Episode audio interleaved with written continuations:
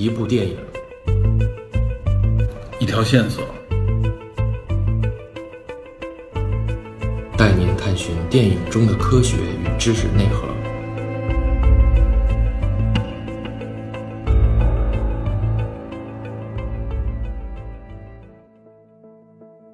Hello，大家好，欢迎收听本期的电影侦探，我是 Peter。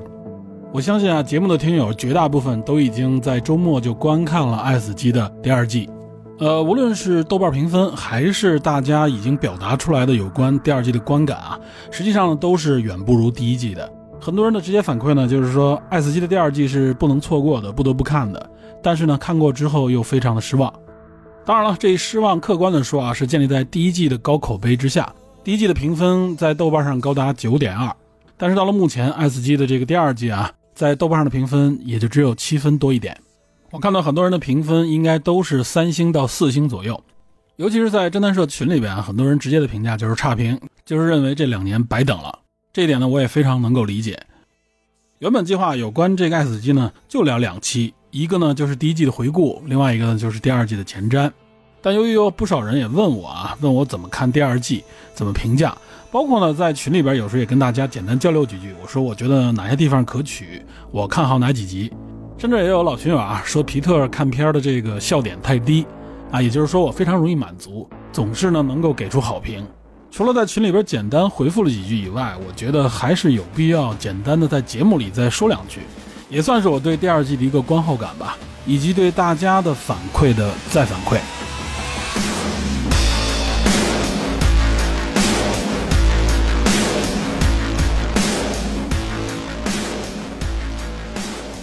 首先必须承认啊，在《爱死机》第一季的这个趋势之下，我们在看第二季的时候，任何正常人的反应可能都会觉得，至少是和第一季的区别不大，没有给我们带来太多的惊喜。也就是说，如果你没有突破之处的话，那么你不会和上一季持平，只会比上一季更差。另外，再加上篇幅只有八集，所以呢，它给我们整体的感觉肯定是偏向于负面的，既没有超越，量还没有上次一半多。这背后可能呢是官方考虑啊，就是爱死机希望能够细水长流。据说明年推出第三季也是八集，看来呢多少有一点控制输出量的意思啊。当然这是我的揣测了。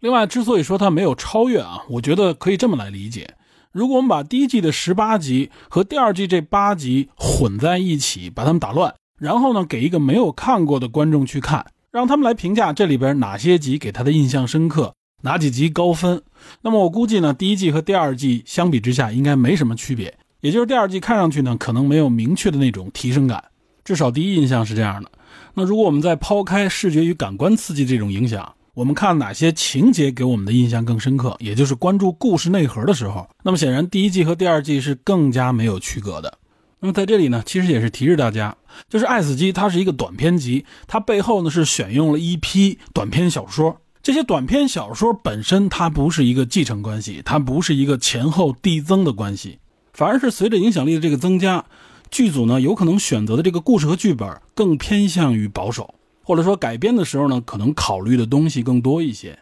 这样看下来呢，有可能就少了些棱角。那至于它是不是多了些思考，那可能就不能靠我们的第一印象来判断了。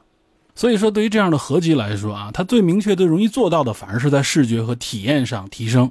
显然，在这两年啊，在视觉呈现方面，应该在业界是没有什么质的突破的。这种肉眼可见的突破，我觉得至少要等上五到八年以上的时间，才会有一次大的提升和飞跃。不过，在我个人印象里啊，这一季在视觉的一些细节里还是有所进步的。比如《冰》这一集，它的制作团队呢就是这个机星工作室，我们上次节目就介绍了，也就是制作《骑马蓝》的那个工作室。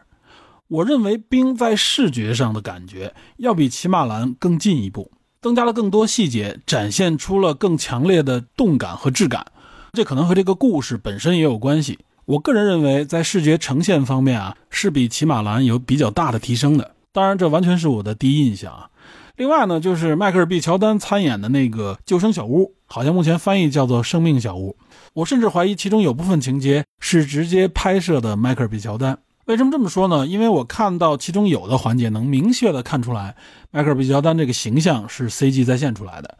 但是中间啊和这个机器狗进行对峙的这个过程当中啊，迈克尔·毕乔丹靠在那个桌子旁边，那个时候拍摄他满头大汗的时候，我觉得太真实了。我不确认是不是真实的拍摄和 CG 混搭在一起，还是说完全是用 CG 在线的。因为必定也只看了一遍，完完全全是最粗的一个印象。所以这方面如果有专业人士的话，不妨来帮我辨别一下。另外，第二季呢，它不像第一季啊，因为十八集有这么多篇幅，它有完全不同的视觉风格交织在一起，所以相互衬托的这个作用就减弱了。因为彼此的不同也会强化彼此的特征，这是为什么有很多人觉得第二季不如第一季那么出彩。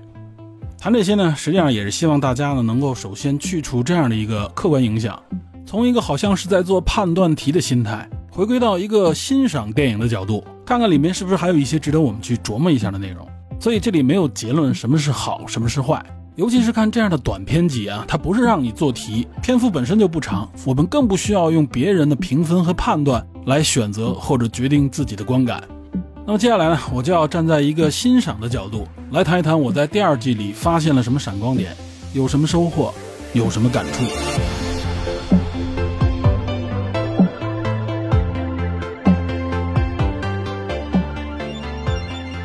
首先呢，在第二季当中，我对其中的四集印象比较深刻。不过这里要注意啊，爱斯基目前公开出来的版本和一开始媒体透露出来的这个顺序是不同的，所以我接下来要介绍内容呢，是按照目前可以看到的这个版本的顺序，也就不再按照前瞻里边所说的那个顺序了。总体上呢，第二季这八部影片啊，仍然保持着上一季的这个制作水准。相对来说，我印象深刻并激发了一些不同想法的内容呢，一共有四集。分别是第二集《冰》、第三集《灭杀小队》、第四集《沙漠中的雪》以及第八集《溺亡的巨人》。我在前瞻节目里也谈了，也介绍了一部分内容，比如说像《灭杀小队》以及《溺亡的巨人》。其实呢，还包括《冰》啊，《冰》我也看过原著的小说，所以不得不说，我在观看这些影片的时候，可能和大部分听友不太一样，实际上是有一些心理上的积淀作为背景的。因此，我在观看这些内容的时候呢，衍生出的想法就会更多一些，也会关注编导做了哪些改变。比如刚才提到我看过的这三篇里，其中这个《灭杀小队》和《溺亡的巨人》两部可以说比较忠实于原著，可能在细节上有一些取舍和改变，但总体的基调没有变化。那么这个《冰》呢，则是有了一个巨大的变化，而且呢，可以说给我了一些小小的惊喜。沙漠中的雪我没看过原著，所以我不好说和原著之间的对比会是怎么样，只是我一个直接的观感。相对来说，会更多的去聊一聊冰这一集。那我简单的先来谈一谈第三、第四和第八集，把冰这一集呢放到最后去讲。有关第三、第四和第八，我呢主要谈一谈我发现的一些细节，我认为比较有趣的一些点，它所引发我的一些思考。希望我发现的这些细碎的内容，能够为大家欣赏和回顾这部电影的时候增加一些乐趣。那么接下来呢，我就先简单再聊一聊这个第三集《灭杀小队》。《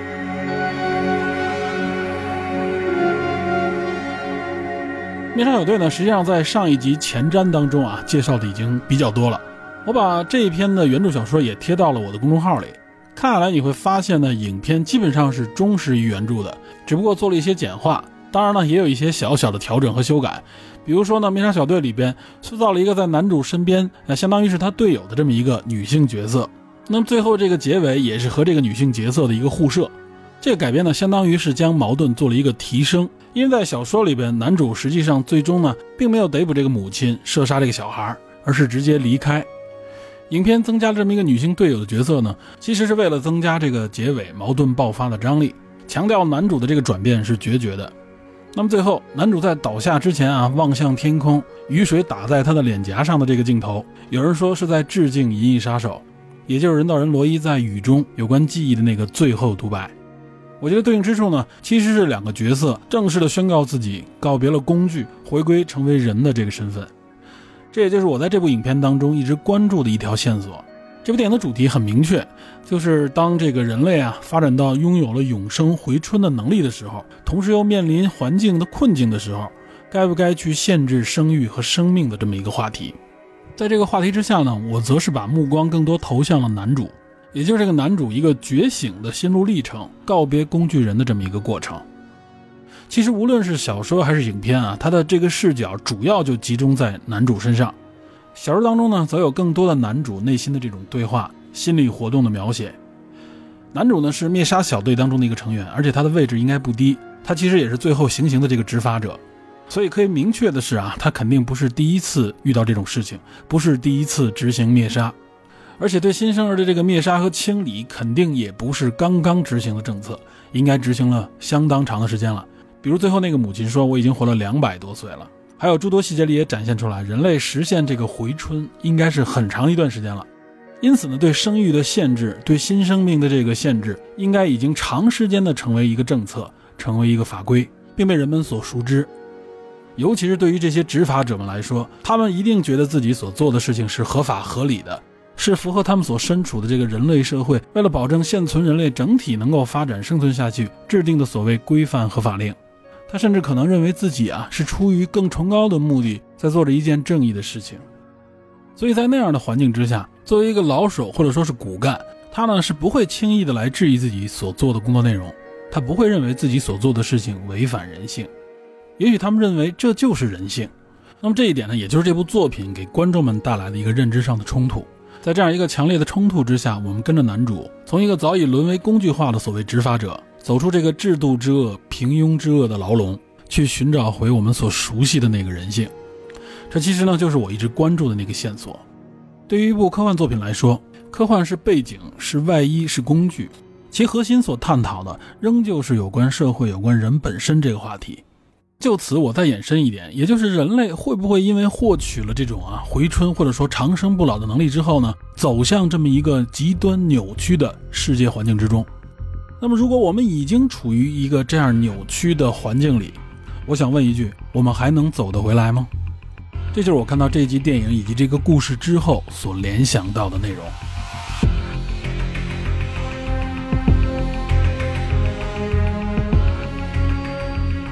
那么关于第四集呢？我前面说了，我没看过《沙漠中的雪》这部小说，所以仅就影片的观感来说，我谈一谈我关注的一个点，也就是在这个外星的废土环境之内。这里边的人啊，这里包括了不仅仅是地球人，应该还包括了像外星人、半人，甚至还提及了 AI 等等啊这些角色。这些角色之间彼此的一个对比，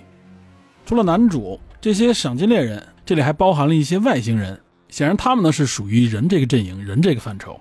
那我们回忆一下他们所展现出来这个样貌和状态：残酷无情，为了利益呢不惜相互杀戮。然后我们再回想一下女主所代表的这个半人。他保留了大部分的大脑和中枢神经嘛，然后这个身体呢，基本是由先进的这个材料所组成，所以说他算是一个半人。那么他这个形象又展现出来一个怎样的样貌？那么显然在他身上呢，就展现出来人性与爱，以及对男主的理解。当然了，也有他强悍的一面。那么最后呢，这个故事里还有 AI 间接的出现，主要是在男主和女主之间这个对话里。女主说呢，她隶属于地球中央的这个情报局。那么这个地球中央呢，实际上就是一个高级的 AI 系统。男主这个时候还吐槽了一句：“我以为只有人拥有道德，作为 AI，它应该是冷酷无情的，为了达到目的，是不会在意任何的道德标准。”女主呢给出了自己的答案，她告诉男主呢，这个 AI 系统当初建造的目的，实际上是为了更远大也是更美好的目标，显然是拥有并且遵守道德规范的。那么这三个阵容我们对比下来一看，就觉得非常值得玩味，甚至有一点点讽刺了。另外还有一个细节啊，就是女主到了男主的这个巢穴，就是到他家里的时候啊，她换上了一条裙子，并且问男主这个裙子是谁的。男主说呢，是他原来妻子的，但是他妻子已经自杀了，是在一百多年以前。他妻子当初为什么要自杀呢？就是因为他妻子会老，而男主不会。那我们再结合刚才说的那个三个阵容，想一想影片在暗示什么呢？所谓的这些拥有人性的人和半人，或者说和 AI 对比起来。谁更靠谱一点呢？并且和男主这样的一个啊可以永生的人类真正能够走到一起，能够匹配的，应该是像女主这样的半人。看上去只有他们才会有未来。所以这么看下来，这个影片或者说这个故事，它也反映了一个和传统科幻认知不太一样的地方。也就是呢，传统科幻总是认为 AI 是不靠谱的，是不可信的，是要颠覆人类的。在这里边，实际是揭示给你，最不靠谱的永远是人。最残酷的呢，实际上也是人。如果说它呼应整个影片的这个主题“爱死机”的话啊，那么它好像也是在说，如果想拥有真正的所谓爱，并且可以最大限度的避免死亡的话，那么真正的归宿应该就是机器人。不过这个论点完全是我所关注的这个线索一个联想式的过度解读，大家不必太当真。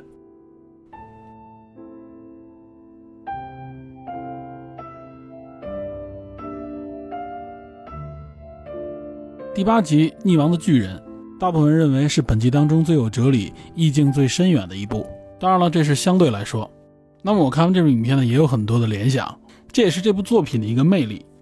除了我在上一期节目里提到的一些想法，看过影片之后呢，又给了我一些新的感触。小说当中借主人公之口，认为围观巨人的这些人群，把巨人拆解掉的这些人，小镇上的这些居民，反而像行尸走肉一样。好像对某种神圣的东西缺乏敬畏和尊重，但是通过影片呢，我则完全有了一个相反的观感。我们不要忽略，这个巨人被人们发现的时候，他就是一具尸体，他可能曾经的辉煌、伟大和神奇，完完全全都是看到这个尸体之后，男主的一个想象。展现在人们面前的，实际上是一个失去了生命力的躯壳，也就是说，他空有这么一个躯体，虽然如此巨大宏伟。可是他没有灵魂，人们围观的不过就是一个正在腐坏了的尸体。那么给我的感觉呢，也就是说，在人类社会面前，在人类的世界面前啊，没有生命力的东西呢，它是不可能长期存在的，也不会被人们记住。人们之所以会忘却这个巨人的存在，甚至认为只是一个大海兽的尸体，是一个鲸鱼的遗迹，也就是这个巨人，他从来没有在人们面前展现过他的生命，所以他甚至都不能称之为是巨人。他只是一个巨大的遗骸，一定要记住，男主呢从始至终对这个巨人的认知，完完全全是建立在他自己虚幻的想象之上。所以到头来呢，我并不认为这部作品啊是在暗示人缺乏敬畏之心，这并不是对死的悲鸣和感悟，反而应该是对生的歌颂和尊重。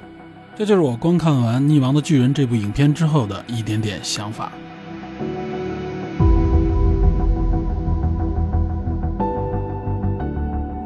好，最后呢，我相对深入一点的来聊一聊这部《冰》。《冰》的原著呢是里奇·达尔森在二零一五年出版的，影片对原著小说的改变是比较多的。首先，第一段，这个主角塞切维克啊，也就是哥哥，他偷听家里人谈话这一段，实际上是在原著小说当中没有的。他等于是将故事当中对主角以及弟弟的身份的一个介绍呢，在第一段他偷听家里人对话当中，基本上呈现了出来，而且这段对话还是蛮重要的。这段呢，呈现出父亲和母亲对赛奇的看法，也就是对哥哥的看法。十六岁的哥哥赛奇，他是一个未被改造的少年，在小说里边呢，管他这种人叫做自由态。那么父亲呢，对这个儿子有很大的意见，认为他不是心理和性格的问题，而是认为他本身就没有性格，而且说即使改造啊，也无法改变他这个性格。那么妈妈显然呢，就更温暖一些。她说呢，赛奇是在这一百光年范围之内唯一的一个没有改造过的少年。而且呢，又在这个冰冷的殖民地星球上面，他还没有朋友，显然是在强调环境对他的一个压力和影响。父亲觉得呢，是我们对他太温柔、太娇生惯养了，所以认为这个大儿子连试的勇气都没有，因此是不能适应这个环境的。这就是母亲为什么叮嘱小儿子弗莱彻，让他去关心和照应一下他哥哥，希望他呢能和当地的孩子打成一片，交上朋友。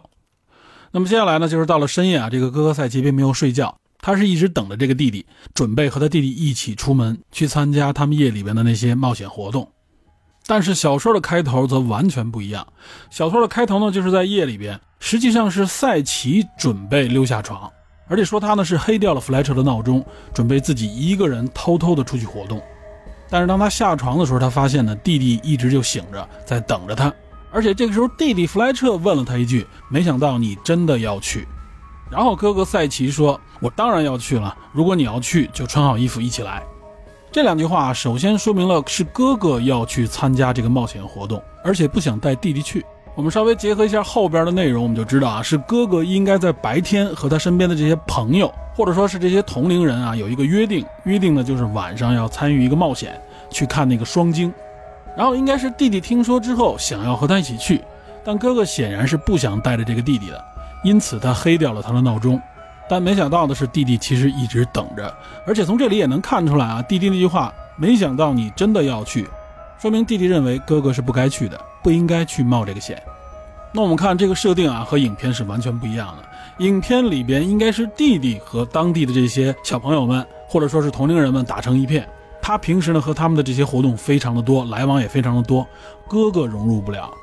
所以呢，母亲会说，希望他能够多带带哥哥，能够在一些地方照应他的哥哥，从而能够让哥哥更好的融入当地同龄人的这个社群当中。在原著里应该不是这样，应该是哥哥呢，可能是接受了某种引诱或者说是挑战。我觉得啊，很有可能是说，呃，当地这群小混混也好，或者说同学也好，跟他哥哥说，有本事呢，你今天晚上来接受一个挑战，如何如何。那么他哥哥呢，就夸下海口说，我一定要去。这件事情让他弟弟知道了，所以他弟弟呢也要跟着一起去。而且呢，他弟弟应该是第一次见到这群人。他弟弟出于什么样的目的呢？小说的后面实际上是有一些间接的解读的。那么也正是因为一开始这个设定的不同啊，所以导致整个故事啊，就是关联到最后那个结尾的走向也是完全不同的了。中间整体的这个冒险活动啊，最惊险的这部分，原著和影片基本上是大体一致的。也就是这帮少年呢，在这个双鲸破冰的过程当中赛跑，结果在这个过程当中，弟弟受伤，哥哥呢奋勇救起了弟弟。按照小说里边说的，就是啊，哥哥把弗莱彻甩到了背上，喘着粗气，艰难前行。这一段在影片当中也有一个非常连贯的呈现，这部分的动作设计也非常的流畅刺激。最终，他们伴随这个双鲸的跃起呢，完成了这个赛程。在小说里面呈现出来的啊，就更像是这群孩子经历了一次冒险。他们两个人呢，在最危险的时刻捡回了一条命啊，可以说险一险就命丧黄泉。因此，这一个行为啊，也一下成了大家谈资的内容。显然，兄弟二人也非常的兴奋，哥哥呢就搀着弟弟回到家中。那么，其实后面的这一段内容啊，也和影片是完全不一样的。影片的这个结尾可以说非常轻巧，就是这一群人回到市区，哥哥呢扶着弟弟，但是在嬉笑打闹当中啊，哥哥发现弟弟其实根本就没有受伤，他很快就恢复了，步履轻盈。这一切哥哥看在眼里呢，然后在弟弟的招呼声之中，他也就接受了这个现实。他明白弟弟也许脚真的崴了，但是一定很快就恢复了。整个过程下来，直到最后还让哥哥扶着他，无疑是为了照顾哥哥的情绪，并且在群体当中要树立哥哥这么一个形象，可以说非常巧妙、非常用心的帮哥哥找回了自信。哥哥呢也接受了这个现实，这个结尾绝对称得上是相当阳光、相当的温暖。但是在小说里啊，则完全不同，两个人是高高兴兴搀扶着回到家里。上了床以后，还在谈论今天经历的这些惊险的事情的时候，哥哥突然意识到弟弟回来的时候啊，摔伤的那只脚换成了另外一只。此时他才发现弟弟这个伤势是装的。那么接下来两个人的反应就值得玩味了。他不像在电影里面，哥哥可以说是通过了一个惊讶，然后是内心的斗争，在一个表情过后，然后他欣然接受了这个结果。弟弟的感觉也是一切尽在不言中。然而在小说里边啊，两个人的反应就更加复杂。哥哥首先是非常愤怒，非常生气，这个我们都能想到。哥哥说：“你以为是在玩游戏吗？你这样会让我们两个人都丧命的。”然后他就直指弟弟的这个身份，因为你是改造过的，所以你认为你很优秀，你认为你可以掌控全局，你可以控制这一切，不出意外。然而弟弟弗莱彻的回答也是指向了哥哥的内心啊，他说：“你耻于有一个改装过的弟弟，你希望有一个和你一样的。”这一句话可以说就击中了哥哥的软肋。哥哥说呢，就是因为你比我强，然后就把自己内心那些啊比较阴暗的东西全都抖了出来。其实小说通篇下来，一直有哥哥的内心独白，他其实一直非常嫉妒这个弟弟，总有一种想法啊，希望他这个弟弟不存在，希望他弟弟没来到这里，甚至在发生危险的时候，他都问自己，这不就是自己梦寐以求的吗？结果他还是毫不犹豫的去救他的弟弟。但是在最后这段争吵里边啊，他仍然是不惜用最恶毒的方式攻击他的弟弟。他说：“你就是从胚胎的时候开始培育的，就像汉堡一样是被设计和制造出来的。你甚至不是真的。”然后他就抱怨道：“他们已经有了我，为什么还不够？为什么还要你？”这句话说的是谁呢？这句话指向的就是父母，因为弟弟前面也回答了：“我比你强，这不是我的错。”然后一阵沉默之后啊，哥哥听到了弟弟的一声抽泣。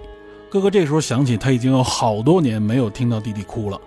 但显然呢，这个时候的哥哥已经完完全全陷入到猜忌的心理当中，所以这个时候他又开始质疑弟弟是不是又在耍花样。这个时候他决定等弟弟的第二声抽泣，如果弟弟还在哭，他就会去安慰，但是弟弟那边呢就再也没有发出声响来。小说最后一句话呢是哥哥塞切维克闭上了眼睛，他很痛，非常的痛。很明显，小说更值得玩味。整体基调呢，确实容易让人觉得更加的黑暗和寒冷。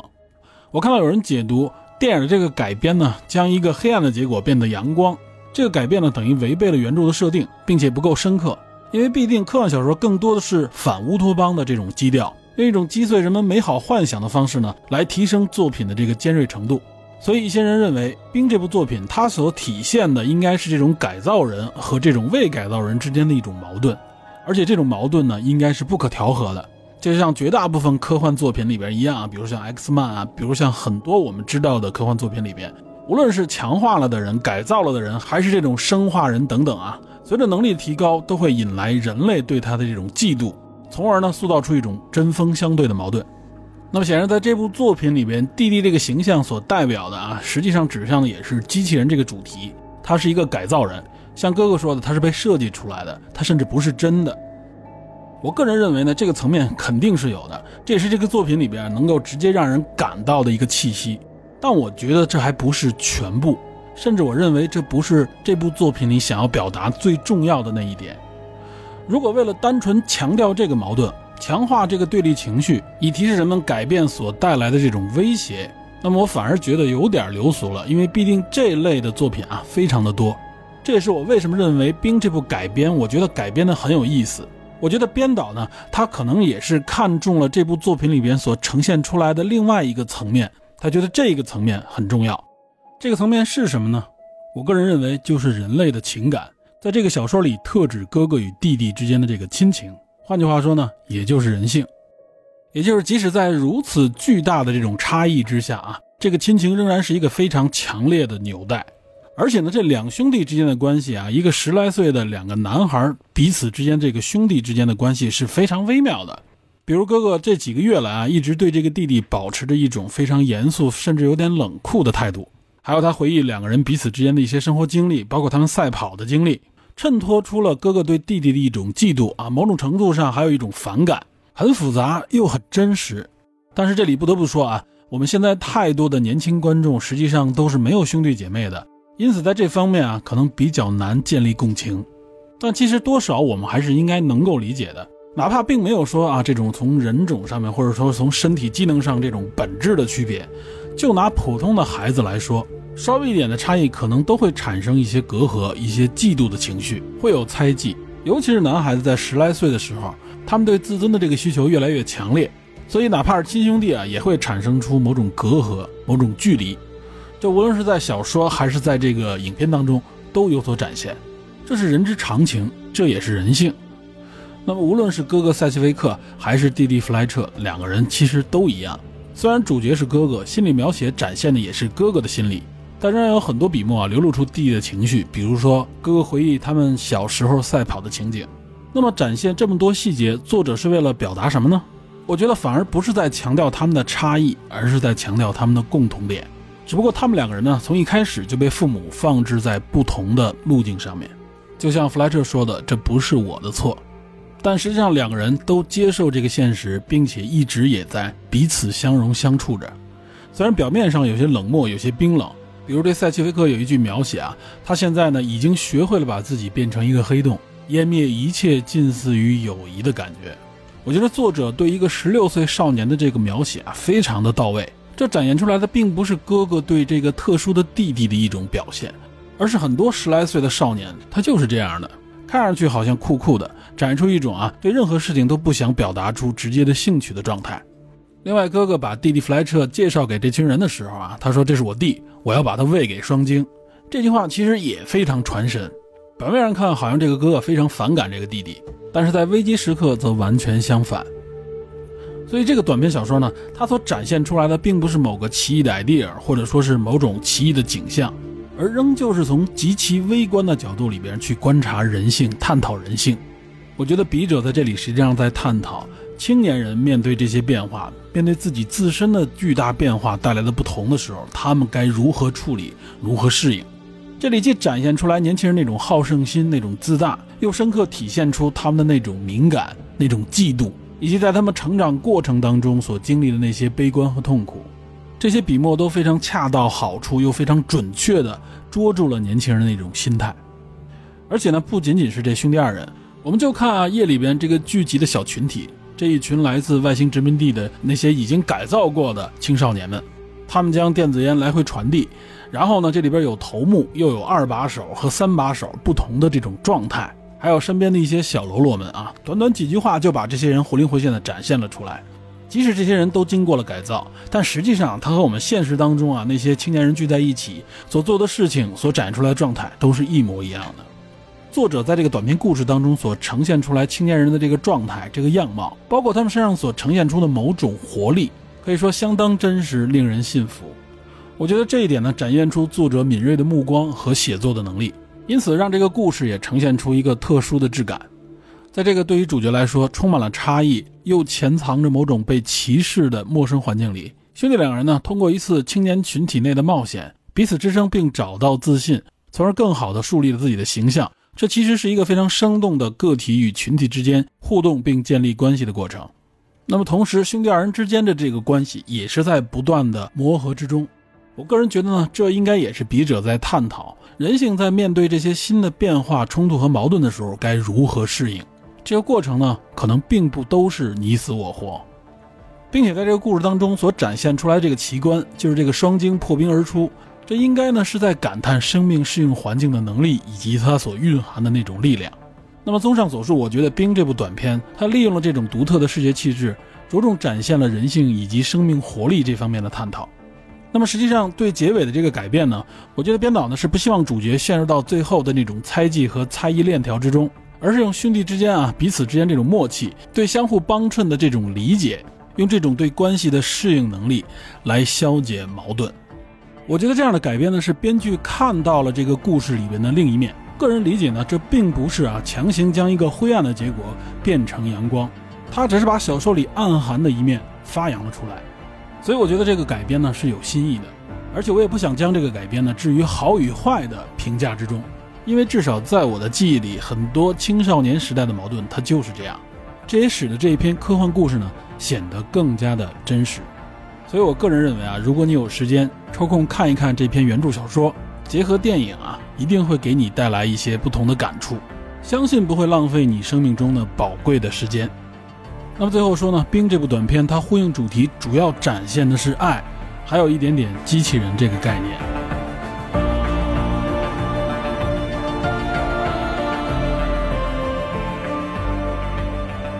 好，以上呢就是我对《爱死机》第二季的一个再回顾，以及我个人的一个观感。